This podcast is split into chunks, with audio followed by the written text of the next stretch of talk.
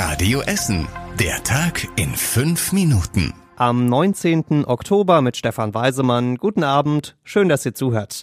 Das gibt dem Test den Rest. Die Corona-Teststellen bei uns in Essen hatten ja lange sehr viel zu tun, bis letzte Woche. Denn seit letzter Woche müssen die meisten den Test selbst bezahlen. Und dann ist das passiert, was ja eigentlich zu erwarten war. An den Teststellen bei uns in Essen ist jetzt deutlich weniger los. Ein Sonnenstudio in Freisenbruch zum Beispiel hat in der letzten Woche gerade mal noch halb so viele Tests gemacht wie in der Woche davor.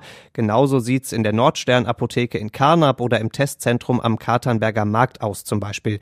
Die Gesamtzahlen für Essen sind noch deutlich deutlicher. Vorletzte Woche wurden knapp 95.000 Tests gemeldet, letzte Woche noch 20.000. Da muss man allerdings ein bisschen vorsichtig sein, sagt die Stadt. Die weiß nämlich gar nicht, ob die Anbieter nur die kostenlosen oder alle Tests gemeldet haben. Das ist wohl nicht so ganz genau geregelt. Der Trend ist aber völlig klar. Für viele Teststellen lohnt sich das Testen nicht mehr. Und deswegen haben allein in den letzten Tagen schon 20 Stellen bei uns in Essen zugemacht. Viele weitere werden ganz sicher folgen. Das Ende für die Tests ist das aber nicht. Die meisten Apotheken und Arztpraxen testen auf jeden Fall weiter. Für die läuft das ohnehin so nebenbei mit. Getestet, genesen, geimpft oder gefälscht. Man muss davon ausgehen, dass einige Menschen leider mit einem vierten G unterwegs sind, gefälschten Impfpässen nämlich. In Katernberg hat die Polizei jetzt zwei Männer festgenommen, die gefälschte Impfpässe verkauft haben. Das Angebot stand im Internet, die Pässe sollten auf einem Supermarktparkplatz in Katernberg verkauft werden. Zivilpolizisten sind dahin gefahren und tatsächlich es ist direkt ein junger Mann ans Autofenster gekommen und hat den Zivilpolizisten einen gefälschten Impfpass gezeigt und als zusätzliche Werbung auch noch Chats mit angeblichen Kunden, die mit ihrem gefälschten Impfpass total zufrieden sind. Weniger zufrieden waren die Zivilpolizisten, die haben den Verkäufer und einen Komplizen festgenommen. Anschließend wurden ihr Auto und ihre Wohnung durchsucht. Da lagen dann jede Menge Blanko-Impfpässe, Etiketten für den Impfstoff und auch zwei Stempel mit der Aufschrift Impfzentrum Essen rum. Dazu auch noch zwei Schreckschusspistolen und viel Bargeld unter anderem. Alles wurde sichergestellt. Die beiden Fälscher erwartet jetzt ein echtes Verfahren. Nächster Halt ist Zollverein. Auf dem Gleis an der Kokerei stehen aktuell sage und schreibe 48 Waggons rum. Das ist eine einzige lange Schlange, soweit das Auge reicht.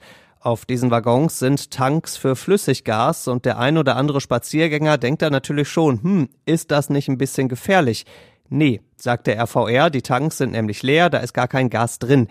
Dem RVR gehört dieses Gleis auf Zollverein und er vermietet das auch immer mal wieder als eine Art Parkplatz für Waggons. Sonst sind das nicht allzu viele, dann fallen die gar nicht größer auf. Diese Megaschlange im Moment aber natürlich schon. Die Waggons bleiben auch noch ein bisschen stehen, die werden erst in vier Wochen wieder gebraucht und verlassen dann ihren Parkplatz auf Zollverein. Üble Überraschung in der Sporthalle in Berge-Borbeck. Da wird aktuell die Lüftung erneuert. Eigentlich sollten die Vereine parallel zu diesen Arbeiten ganz normal weiter trainieren können. Eigentlich, denn die Arbeiter haben im Technikraum eine Zwischendecke rausgerissen und gesehen, oh, hier wurde Asbest verbaut. Das hatte unter der Zwischendecke vorher keiner gesehen. Die Sporthalle an der Friedrich-Lange-Straße wurde sofort gesperrt. Jetzt muss erstmal eine Fachfirma kommen, um den Asbest richtig zu entsorgen. Wie lange das dauert, kann die Stadt nicht sagen, aber wer gerade auf einen Handwerker wartet, der weiß, dass die jetzt gerade auch nicht in freien Terminen schwimmen. Die betroffenen Vereine sollen so schnell wie möglich Platz in anderen Hallen bekommen, unter anderem trainieren und spielen in Berge Borbeck die Volleyballerinnen vom VC Albau.